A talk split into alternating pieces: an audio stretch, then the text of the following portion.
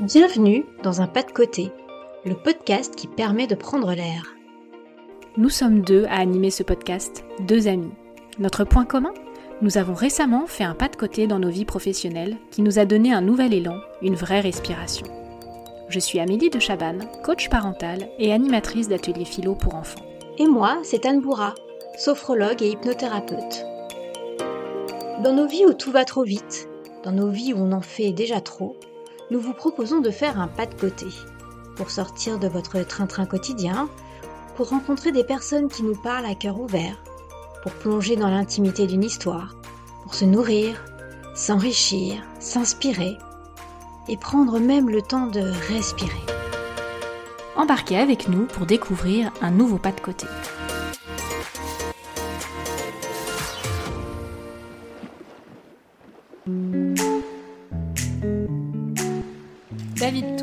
Un artiste en quête de vérité et d'absolu. Son moyen d'expression, la peinture, est une démarche à la fois philosophique et holistique. Des mots qui résonnent chez Anne et moi, vous vous en doutez, de manière toute particulière. À travers son art, David recherche une résonance, ce quelque chose qui le dépasse, qui le transcende, pour toucher du bout des doigts ce monde du beau, du juste et du vrai.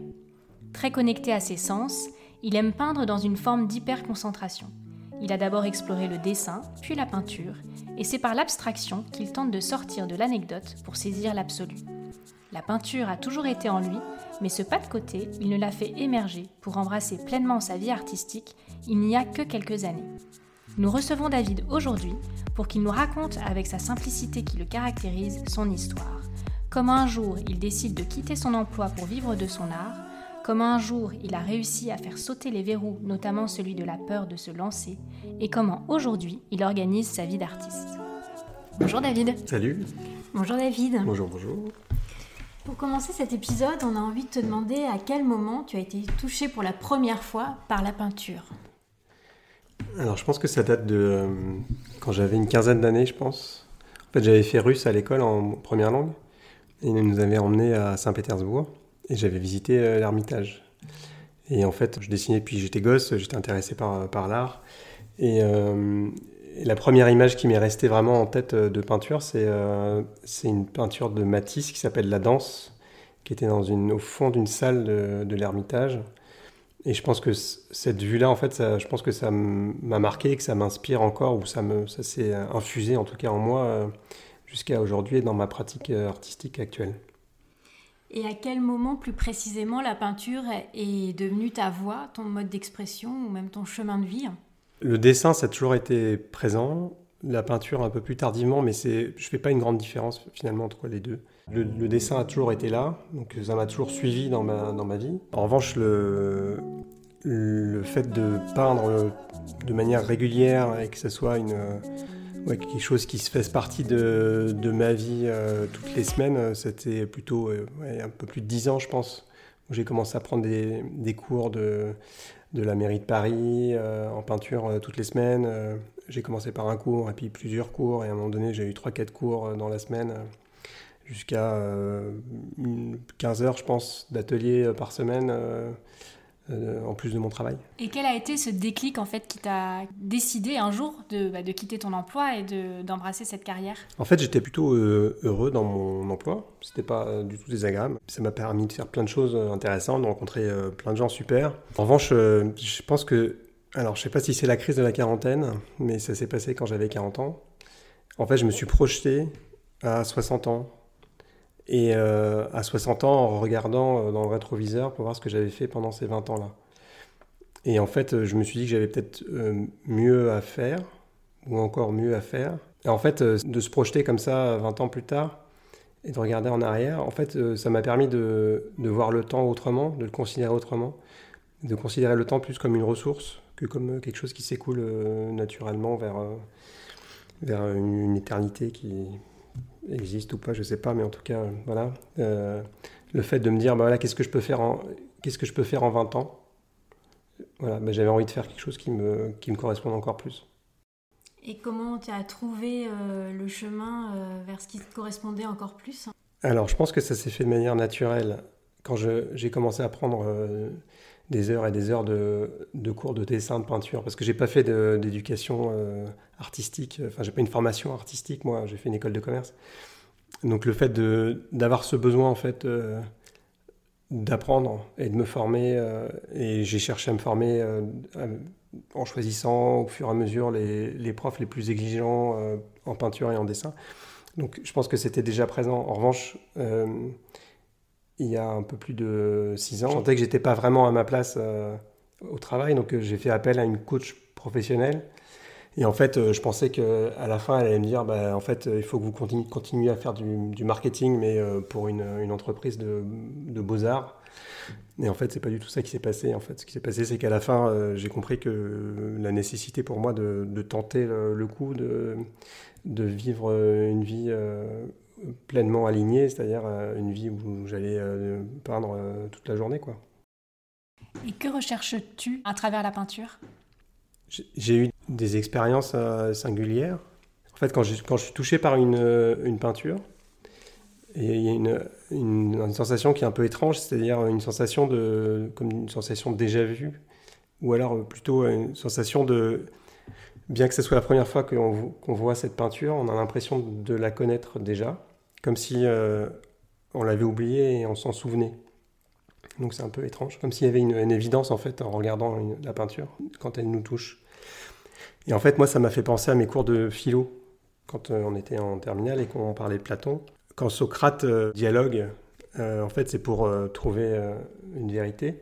Et, pour Platon, trouver cette vérité, c'est en fait se souvenir de cette vérité qui nous préexiste. Et en fait, euh, il y avait un peu quelque chose de ça dans euh, l'expérience que je vivais quand je regardais des peintures qui me touchaient. Ouais, il y avait une forme de transcendance en fait, que l'art nous permettait d'atteindre quelque chose qui, d'un un monde qui nous dépasse, qui soit plus absolu.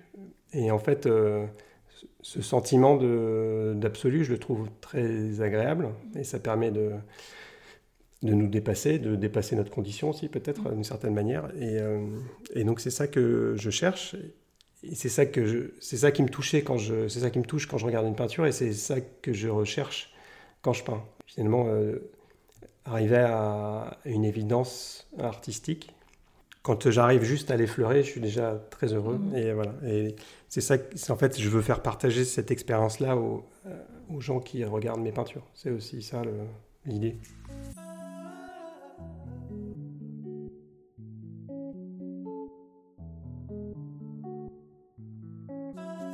Est-ce que l'abstraction dont tu nous parlais, ça participe à cette quête de l'absolu? Quand on parle d'absolu, alors le, en, peinture, moi, ce qui m'est venu d'entrée de jeu, c'était effectivement les peintures abstraites. Et c'est ça qui me touchait euh, le plus fortement. Et c'est quand euh, les formes s'imbriquent de manière euh, harmonieuse, la plus harmonieuse possible, on a l'impression que si on la décale d'un millimètre, ça marche plus. Alors que là, ça fonctionne. c'est de cet ordre-là. Après, ce dont je me suis aperçu à force de, prendre des cours de, dessin, c'est que pour bien dessiner, enfin pour bien représenter ce qu'on voit, il faut comprendre, enfin voir un paysage ou un, ou un nu de manière abstraite. Et c'est grâce à cette abstraction initiale qu'on arrive à bien construire un dessin et qu'il se tienne. Et en fait, ce qui m'intéresse aujourd'hui, c'est d'aller chercher l'abstrait dans le réel et de l'amplifier. Donc en fait, euh, je suis à mi-chemin entre, euh, entre le figuratif et, l'abstrait et je, voilà, je, je, fais un pas, fais les pas de côté en fait euh, régulièrement, d'un côté ou de l'autre. Et, et, ma quête, c'est de chercher à, à, faire une synthèse entre, entre les, choses purement abstraites ou, les, ou, ou figuratif, enfin, arriver à à, créer une synthèse entre, entre ces deux univers-là. En fait, ça serait euh, créer une synthèse entre l'univers d'ici et l'univers de là-bas. voilà, quelque chose comme ça. Mais euh, donc c'est une quête, je ne sais pas si, euh, je pense qu'elle finira jamais, et tant mieux. Alors quand tu nous parles de cette évolution, on a l'impression que ça reste quand même assez fluide pour toi. Mais est-ce que tu as eu des résistances personnelles à faire ces pas de côté? Oui. En fait, c'était, c'est plus des, des peurs les résistances. Parce que je savais ce qui me faisait plaisir au fond. Mm. Et, euh, et quand, euh, quand je peins, quand je dessine, je vois pas le temps passer. Euh, c'est du, du pur plaisir en fait. Donc je savais ce qui était bon pour moi. Maintenant, j'avais peur effectivement de, de l'aspect financier. peur de, je pensais à ma retraite, enfin bon, des choses comme ça, qui sont des peurs légitimes. Hein. Maintenant, je vois qu'il y a des artistes qui réussissent particulièrement bien dans leur carrière, qui n'ont pas de problème d'argent. Et c'est possible de vivre bien de, de, son art aussi. Et puis la retraite, eh ben, voilà, je fais tout pour que ça fonctionne et puis on verra à ce moment-là. Mais c'était pas ça le plus important en fait. Et de la part de ton entourage euh, personnel, euh, est-ce que tu as eu des, euh, des résistances aussi? Alors moi j'ai plutôt été encouragé dans mon entourage proche. C'est une chance? Oui, ah, mais clairement. Hmm. D'ailleurs je sais pas si j'aurais passé le, le, pas si, si j'avais pas ce support-là, en particulier de ma compagne. En fait avant de prendre la décision j'ai appelé des amis aussi proches pour leur poser la question. Et j'ai un copain qui m'a dit que j'ai appelé parce que je sais qu'il a les, pieds sur terre et en même temps qu'il me connaît bien, qui m'a dit mais qu'est-ce qui t'intéresse C'est l'objectif final ou c'est le voyage vers cet objectif-là? Je lui ai dit ok, c'est bon, je vais y aller. Bonne question. du coup, ce pas de côté, quel impact il a eu véritablement dans ta vie eh ben, en fait, ça a changé ma vie euh, au quotidien. Au lieu d'aller euh, travailler dans un bureau euh, je vais aller peindre à l'atelier. Donc, de manière très concrète, je fais plus du tout la même chose. Mm. Quoique je me serve de choses que j'ai apprises dans mon travail précédent pour, pour mon travail actuel, sur toute la partie communication et tout ça, bon, ça peut. Je mets à profit ce que j'ai appris dans mon travail d'aujourd'hui. Mais le, gros de, de, ma journée, en fait, je la passe à peindre. Je, je passe à peindre. Donc, c'est j'ai rencontré aussi beaucoup, beaucoup de, gens euh, différents. J'ai découvert un, nouveau monde, parce que je ne le connaissais pas du tout, le, monde de l'art. Mhm. Et euh, que ce soit le, les personnes, faire des expositions. Euh, ça m'a permis de partir à l'étranger aussi, faire des expos. Ça m'a permis de revenir à Saint-Pétersbourg aussi pour une exposition. Donc ça, c'était c'est magique. Enfin, on devine un foisonnement de créativité euh, depuis euh, six ans. En fait. Mhm, mhm. Euh, comment tu nourris ta passion? Comment tu te ressources? Alors, il y a deux choses qui me font du bien pour ça. Hein. C'est d'aller voir des expos. Et en fait, à chaque fois que je vais voir une expo, même si euh, c'est pas l'artiste préféré, etc., je repars toujours avec quelque chose. que ce soit un état d'esprit ou alors des choses bien plus concrètes où, euh, par exemple, quand je peins, je peux avoir des problèmes. Euh, en fait, euh, la peinture, c'est beaucoup résoudre des problèmes pour moi. Et ben en fait, il y a des artistes qui ont peut-être eu les mêmes problèmes avant moi, et en fait, parfois, j'arrive à, identifier comment ils ont résolu ces problèmes-là. Et donc, je peux repartir aussi avec ça.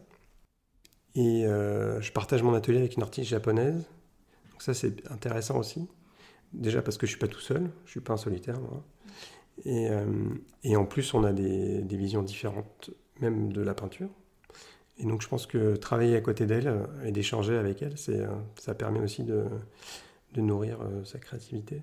Tu parles de résoudre un problème quand tu peins. Ouais. mais de quel problème tu parles? mais En fait, pour arriver à viser juste, oui, je recherche cette, cette idée d'harmonie et de, d'évidence esthétique.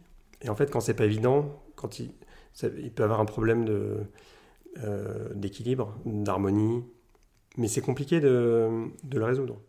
Quand on fait un tableau, euh, je sais pas, il peut y avoir trop de couleurs froides ou trop de couleurs chaudes, euh, il, a, il, manque, il va manquer une harmonie au, global. On peut ne pas le comprendre d'entrée de jeu, mais on sait que ça marche pas. C'est une histoire d'équilibre? Une histoire d'équilibre, ouais, d'harmonie. Ouais. Que ce soit dans les formes, dans les contrastes contraste, ce soit des contrastes de chaud-froid ou contrastes de, masse. Euh. et donc ça, c'est des, mais c'est des problèmes sympas à, corriger. Mais parfois, c'est des, casse, des, des, casse-têtes. On a l'impression que tu es beaucoup en interactivité avec euh, d'autres artistes. Mhm. Euh, est-ce que, à travers ta peinture, tu, tu, as envie aussi de transmettre quelque chose à, à d'autres personnes, pas forcément que des artistes? Quand je fais des expositions et que je montre mon travail, euh, ce qui fait partie de la vie d'un peintre, hein, euh, c'est de partager l'expérience que moi euh, j'ai eue en fait. Quand j'ai l'impression d'être très proche d'une peinture et quand moi je visite une exposition, c'est ce que j'essaie de faire avec ma propre peinture et j'espère que les gens qui regardent ma peinture peuvent avoir le même sentiment, qui est un sentiment très, très profond. Quand on a déjà discuté Mhm. ensemble, on a évoqué euh, les classes Ulysse dans lesquelles tu, Ah oui. tu interviens. Mhm. Euh, Est-ce que tu, ça fait aussi partie, j'imagine, de ce que t'apporte ton métier? Bah, Effectivement, en fait, il y a des choses que j'aurais jamais faites si j'avais pas fait ce, ce métier-là et euh, des opportunités que, auxquelles j'avais même pas pensé. Effectivement, en fait, j'ai travaillé avec une avec des écoles primaires et notamment avec une classe Ulysse avec des, enfants qui, euh, qui ont des problèmes. Et, euh, et ça, c'était euh, en fait, il y avait des enfants qui pouvaient être autistes ou qui avaient des problèmes de communication. Et j'ai eu des expériences incroyables de communication, justement, mais via, via la peinture, avec ces enfants-là. Donc ça, c'était magique. Et aujourd'hui, je commence une, autre expérience. Enfin, quand je dis aujourd'hui, ça a commencé la semaine dernière. Je travaille avec l'hôpital Sainte-Anne, avec des adolescents. Et là aussi, c'est euh, c'est des choses auxquelles j'aurais pas pensé ou eu accès euh, si j'avais pas fait ce métier-là.